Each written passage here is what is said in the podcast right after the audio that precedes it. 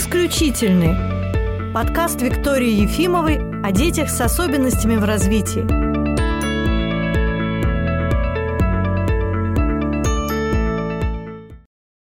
Сегодня мы будем говорить на очень важную тему о проблемах с питанием у детей. И со мной в студии Анна Самарина.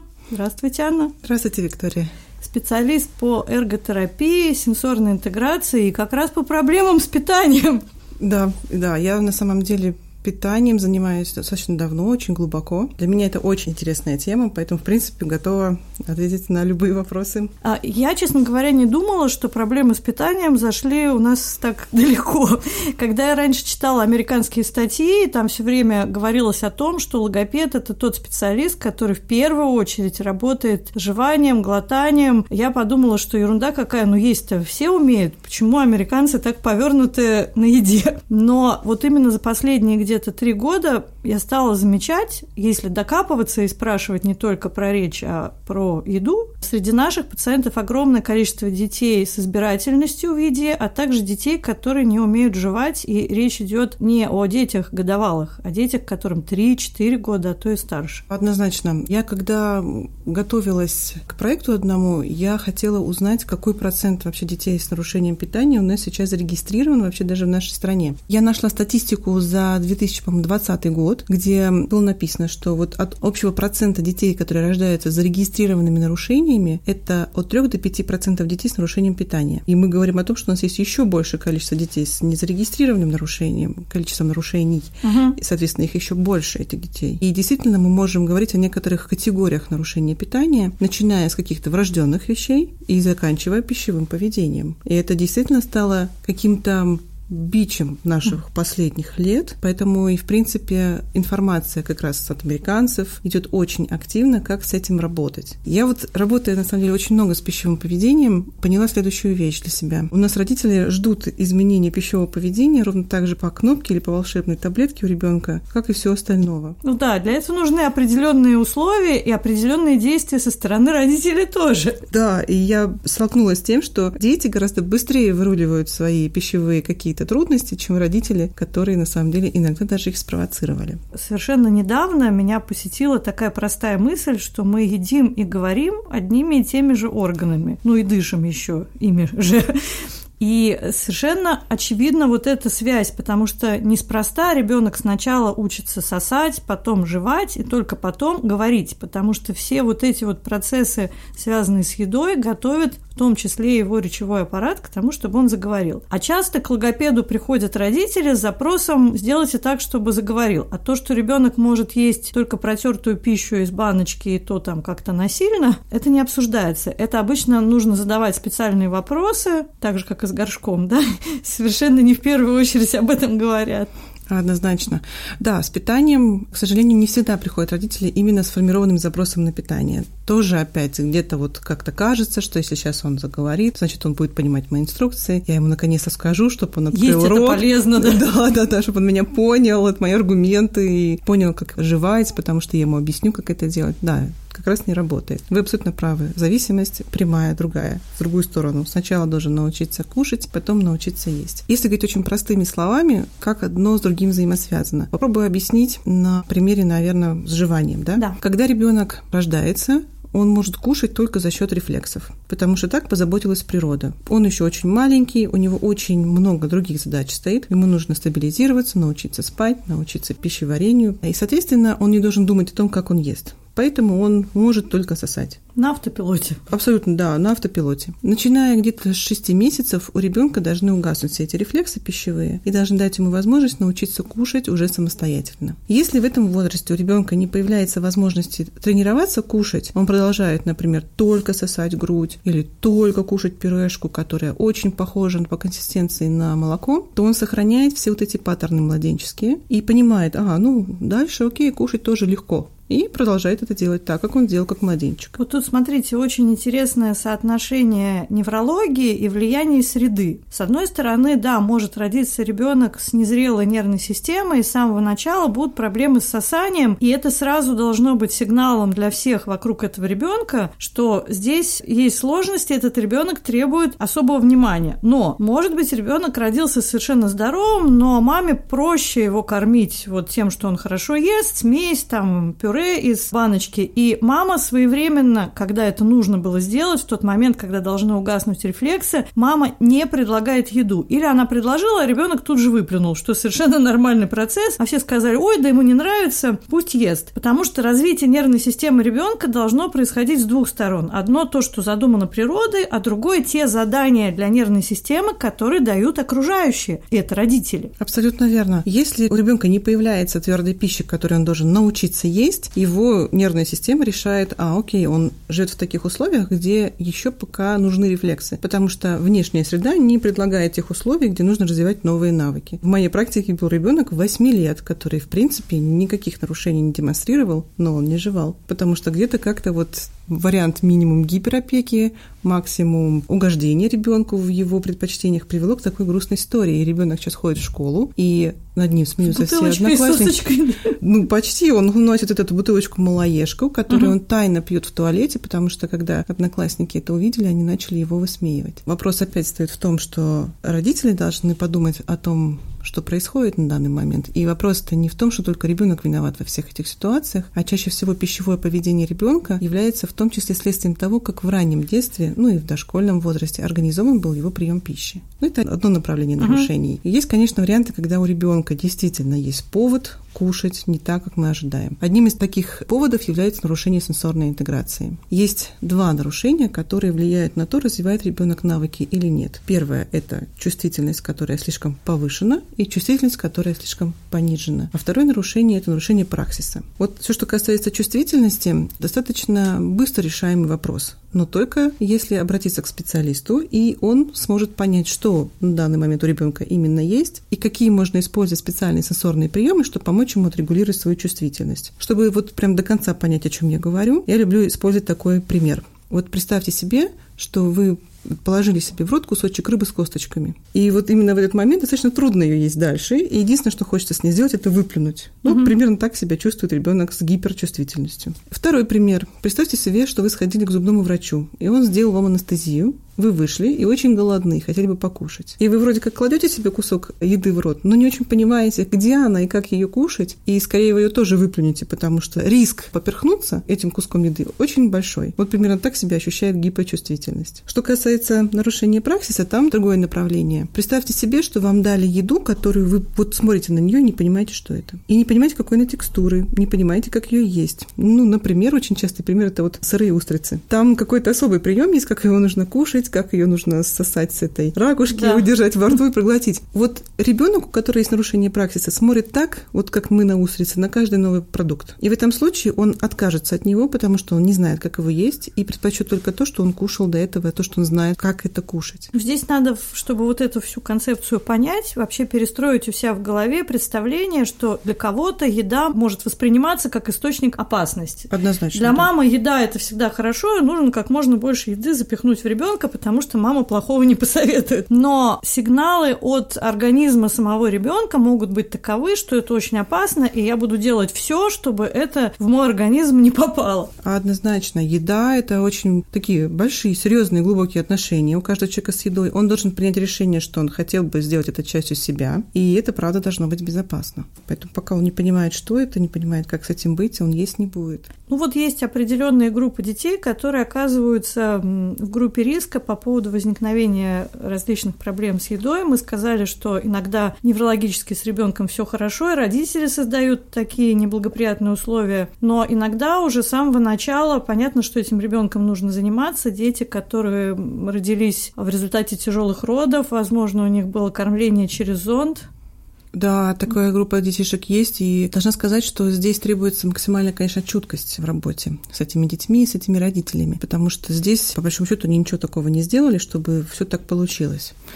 Но здесь, конечно, будет востребованы очень узкоспециализированные знания, касающиеся, например, миофасциальной терапии, которые помогают восстановить вообще самые-самые фундаментальные навыки. Например, недоношенный ребенок, который родился раньше 34 недели, еще пока не умеет самостоятельно сосать, потому что вот именно в 34 неделю беременности просыпается сосательный рефлекс. И если его до этого пытаться учить, то, безусловно, можно каких-то успехов достичь, но там потом все равно пробудится сосательный рефлекс, и он все усилия идет на нет. Но вот в этом и есть как раз вот такой замкнутый круг, потому что если однажды ребенку поставили зонд и не вынули вовремя, не научили его кушать, он может быть очень зависим от этого зонда и может быть очень слабым для того, чтобы пить достаточное количество еды, и, к сожалению, с возрастом оно все уменьшается и уменьшается. Ребенку ставят потом гастростому, и он остается навсегда на гастростоме. Вот если бы, конечно, вовремя все это успели бы поймать, успели бы, я бы так сказала, здесь даже вопрос не в том, чтобы успеть, а вопрос в том, насколько у нас открыты наши медицинские учреждения к таким специалистам, как я. У меня, на самом деле, есть тоже семинар, где я обучаю коллег подобным всем миофасциальным приемам, и их достаточно много в нашем городе. Но какая-то из них часть работает уже в поликлинике,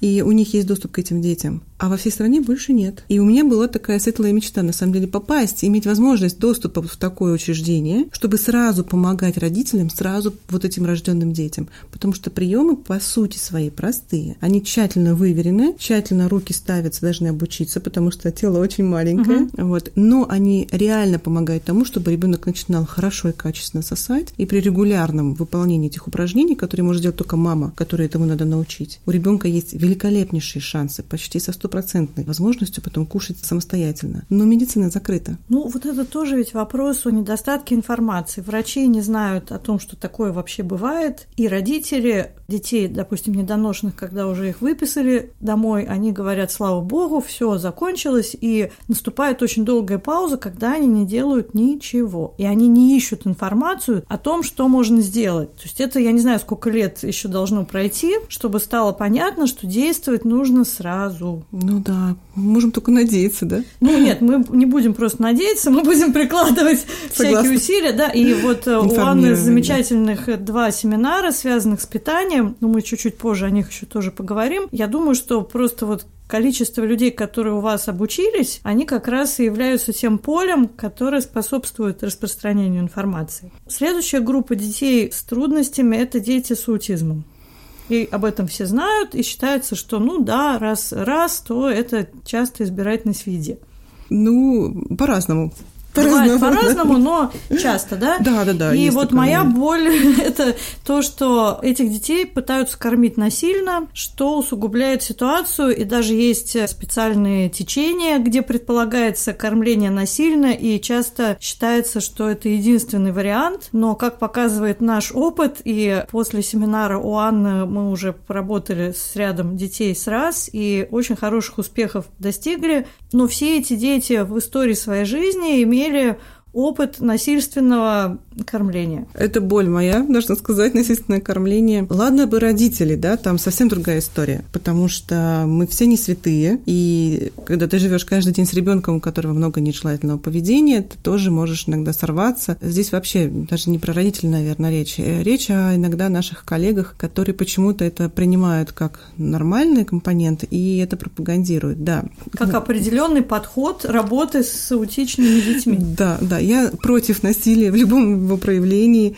Я не против границы, обучения ребенка соблюдать границы, но насилие – это неприемлемый способ, особенно во время приема пищи. Особенно во время приема пищи, потому что мы уже поговорили о том, что все, что связано с пищей, это очень такой интимный вопрос, связанный с э, защитой своей жизни, с безопасностью, потому что первое, чем интересуется мозг, как бы не подавиться и не задохнуться. Однозначно. А, здесь даже речь идет о том, что еда просто сама по себе сложна. То есть весь процесс приема пищи задействует почти все мышцы нашего тела в этот момент. И если тут происходит насилие, то есть ты будешь есть насильно, то еда, к сожалению, от того, чтобы приносить удовольствие человеку, который кушает, она начинает вызывать очень негативные ассоциации. С ними крайне тяжело потом работать. Ребенок минимум откатится туда, где он был, и будет помнить, что вот те продукты, которыми его насильно кормили, они просто ужасны, и никогда их больше не будет есть. Безусловно, есть дети, которые начинают кушать во избежание так называемого насилия Я помню, обсуждала этот момент с одним поведенческим терапевтом, и она говорит, это избежание насилия. То есть я, ладно, я буду есть, только, пожалуйста, ничего мне не делай. Это очень грустно. Так быть не должно, так никто не должен жить в принципе. А дети с аутизмом по своей сути ничем не отличаются от любого другого ребенка. Более того, у них еще и бонусом нарушение сенсорной интеграции идет, что гораздо усугубляет ситуацию. Я должна сказать, что воспитание детей с аутизмом при наличии вот правильных приемов иногда проще, чем даже обычного ребенка, потому что они меньше спорят. Да, они более структурированные, они любят, когда все повторяется. Да, создай правильную структуру. Абсолютно верно. Они научены выполнять инструкции, научены слушаться, они понимают, что происходит. Поэтому, честно сказать, с детьми с аутизмом, просто выстраивая правильные стратегии, вообще не будет проблем. Ну, нужно понимать, что это не так быстро происходит, это медленнее, чем взять и запихнуть насильно. Но в перспективе всей жизни ребенка это процесс, имеющий совершенно другую ценность. И вот как Вселенная посылает иногда информацию, мы в прогнозе, в логопрогнозе, осознав, что таких детей много и что с ними нужно работать, придумали курс, учли там вот все особенности сенсорной интеграции, учли примитивные рефлексы, все составили прекрасные занятия. И тут вдруг я нашла в интернете, ну, семинар Анны Самариной по пищевым нарушениям. И мы целой группой товарищей на него записались, и в первый же день поняли, что в нашей замечательной программе мы не учли только одно – работу с родителями. И Анна с этого начала, да, то есть первые два дня мы говорили, почему это важно. И когда мы начали практически уже вот наш курс, я поняла, что без этого не получится ничего. Это не тот случай, когда мы можем взять что-то сделать с ребенком, и дома все автоматически изменится. Мама, которая не может накормить ребенка, это очень такие глубинные переживания. Раз я не могу накормить, я плохая мать. Да, такое часто бывает, mm-hmm. к сожалению, да. Да, работа с родителями mm-hmm. должна идти вперед, впереди работы с ребенком. Ну вот простой пример, чтобы было совсем понятно. Одним очень важнейших этапов освоения ребенком еды является пример, который он видит от родителей. Потому что только глядя на то, как другой, например, пиццу кушает, мы в ресторане можем понять, как это делать. Или, например, очень необычным образом можно можно кушать, не знаю, там какие-нибудь сосиски или каким-то, или бургер, да, предположим. Если первый раз пришли бургер кушать, то наверняка кто-нибудь посмотрит, а как его есть в этом заведении. И видит за столом другого человека, который в перчатках весь его откусывает, и ты сделаешь точно так же. Очень часто дети с проблемным пищевым поведением дома будут буквально отстранены от общего стола. Но так часто, и даже я про это не думала. И когда мы теперь каждый раз спрашиваем, вы едите вместе с ребенком? Нет, конечно, мне там не до себя, мне вот уже в него запихать как-то надо. Мы сначала его накормим, а потом все садимся за стол. Конечно, и он бедняжечка, не понимает, что от него хотят вообще, потому mm-hmm. что абсолютно пышущая энтузиазма накормить ребенка мама перед ним стоит, она не ест. Mm-hmm. И он, соответственно, говорит, так, в смысле, я буду есть только то, что я знаю. Вот это я не знаю, как есть, я никогда в жизни не видел. Это, пожалуйста, убери с моей тарелки. Вот эти макароны я видел, как ты ешь, поэтому я их буду буду кушать. То есть здесь ребенок вот ведет себя так, как его, по сути, научили. И, кстати, это такой момент, почему иногда в детском саду дети начинают есть то, чего они никогда в жизни не ели дома. Потому что ребенок видит, что сидят 20 человек, едят одну и ту же еду, никто не упал под стол, не умер, значит, я тоже попробую. Да. Если при этом не начинают, опять же, кормить насильно, потому что тоже в детском саду иногда бывают разумные воспитатели, если родители сказали, не заставляйте, дайте ему его кусок хлеба, который он хочет, не, не трогайте со временем иногда вроде как он сам начинает что-то есть. Да, да, садик вообще чудесное место. Там и на туалет учат ходить на горшок и кушать, однозначно. Поэтому, прежде чем вообще пытаться чинить ребенка, нужно попытаться починить то, что происходит дома. И самое важное, что нужно сделать, это вообще сесть за общий стол. Но там, конечно, много сопутствующих трудностей. Там ребенок может не уметь сидеть вообще за столом в принципе больше одной-двух минут. Мама раздражается, и он идет себя плохо за столом, вопит, кричит, там шуряется едой. Это те моменты, которые нужно со специалистом, конечно, решать индивидуально. К сожалению, они вот иногда самостоятельно самостоятельно не решаться. Ну, что было здорово в семинаре Анны, там совершенно четкий план действий. Если то-то, то ты предлагаешь родителю все то если это, то это. И самое главное, что вот так же, как когда мы начали работать с коммуникацией, выстрелила снимать видео и смотреть, как мы работаем, смотреть, как родители играют и обсуждать. Здесь тоже видео вот такой важный момент, потому что иногда, увидев себя со стороны, ты уже можешь понять, что ты делаешь не так. Однозначно. И О, родители да. тоже. Вот с видео, кстати, всегда много историй. Действительно, родители не всегда готовы снять видео. Здесь очень разные бывают моменты, но, конечно, видео в этом плане остаются всегда у специалиста. Он никогда их да, нигде, не покажет. Не конечно. конечно, видео, да, тоже моя немножко профессиональная боль, когда я прошу снимите, как ребенок кушает, и получаю 15-секундное видео рта ребенка.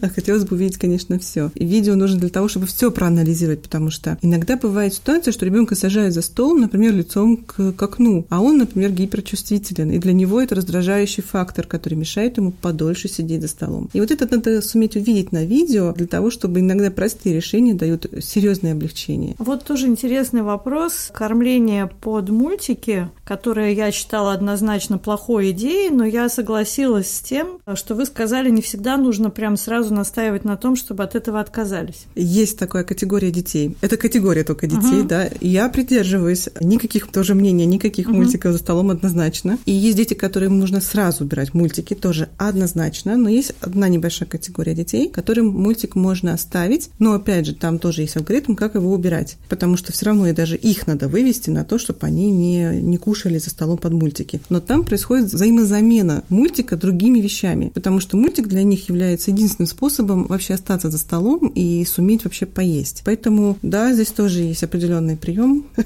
который помогает ну, это сделать. Ну, мультики да. Обычно вообще родители даже не догадываются о том, какая это вредная вещь и какая полезная вещь для развития ребенка еда, потому что в момент еды происходит очень много вещей, связанных с осознанием своего тела, со зрительно-моторной координацией, с чувствительностью. И некоторые эти вещи, они имеют отношение не только к еде, и к чувству насыщения, и к пищевому поведению в будущем. Однозначно. Есть целые исследования, которые прям четко объясняют. Есть прям пять пунктов, которые описывают, почему вредны мультики да, за столом. Первое – это максимальное сужение социальных контактов за столом, потому что ребенок перестает обращать внимание на тех, кто сидит за столом и с ними общаться. Второе – это сужение пищевого репертуара, потому что ребенок, не глядя как раз на других людей, не учится от них кушать новые продукты, новые блюда. Третий пункт – это уменьшение количества еды, которую ребенок начинает постепенно есть, потому что мультик захватывает его еще больше и больше, еда перестает быть интересна, и он быстрее испытывает чувство насыщения. Вторые... А может наоборот,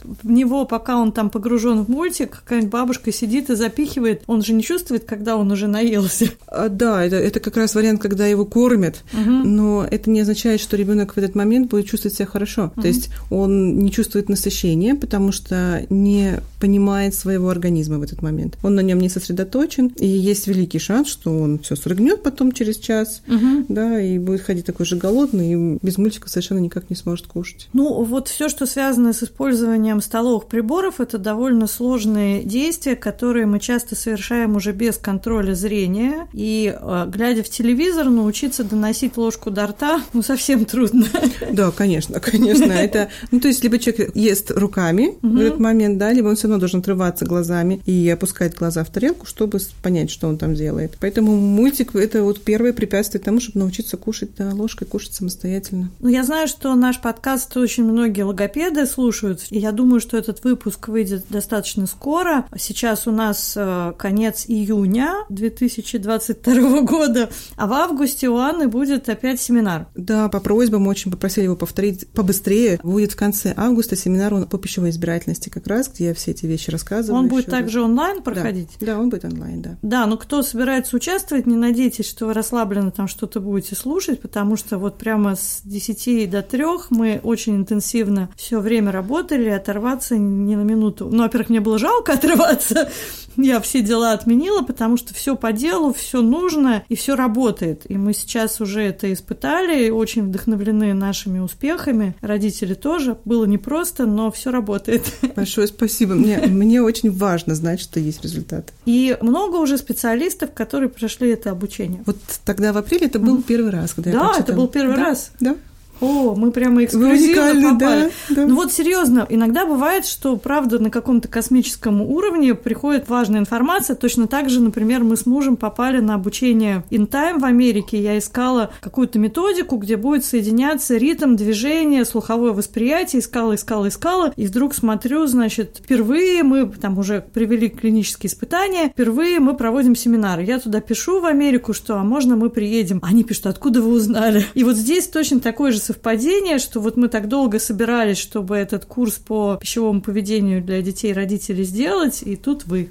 Очень удачно. Здорово, я рада, что И мне так... хочется, чтобы больше, конечно, специалистов прошли этот семинар. Логопедам это просто необходимо, потому что вы сейчас будете сталкиваться с тем, что детей таких все больше, больше, больше, больше, и это напрямую имеет отношение к вашей работе, потому что я вошла в эту тему, читая блог на сайте Арк-терапевтик. Арк-терапевтик – это это фирма, которая производит различные устройства и тренажеры. И как раз э, мы-то логопеды мыслим, что все, что мы запихиваем, простите, это слово ребенку в рот, нужно для постановки звуков. И мое сознание было перевернуто, потому что иногда ребенок просто не ощущает, что у него происходит во рту, и это плохо сказывается на его способности есть и в перспективе на его способности говорить. А это нужно сформировать сразу. И движение будет тогда формировать значительно легче. Согласна абсолютно, да. Арт-терапевтик вообще чудесный сайт. Угу. Там многие вещи и для себя я тоже открывала, поэтому... Да, и у нас на сайте, кстати, Белого Вороненка есть блог, и там есть раздел о пищевых нарушениях, и я туда положила переводы статей с разрешения арт-терапевтик. Тоже очень интересная фирма, где жена логопед, муж инженер, и они вот вместе создали всю эту аппаратуру, точно так же, как Джинарис. Она своему мужу говорила там, а вот придумай там что-нибудь с колесиками, чтобы было линейное ускорение. Вот такие союзы, они уникальны, поэтому это тоже классно работает.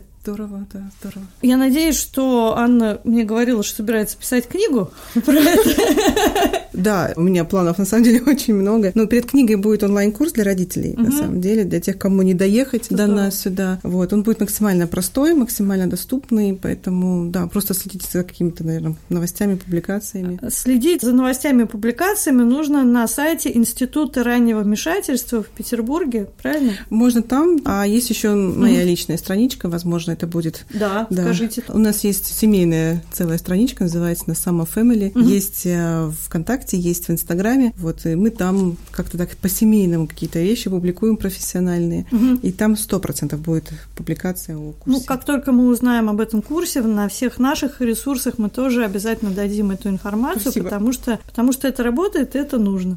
Спасибо большое. Анна, спасибо, что вы к нам пришли. И вам, друзья, спасибо. До новых встреч. Спасибо большое за приглашение. До свидания.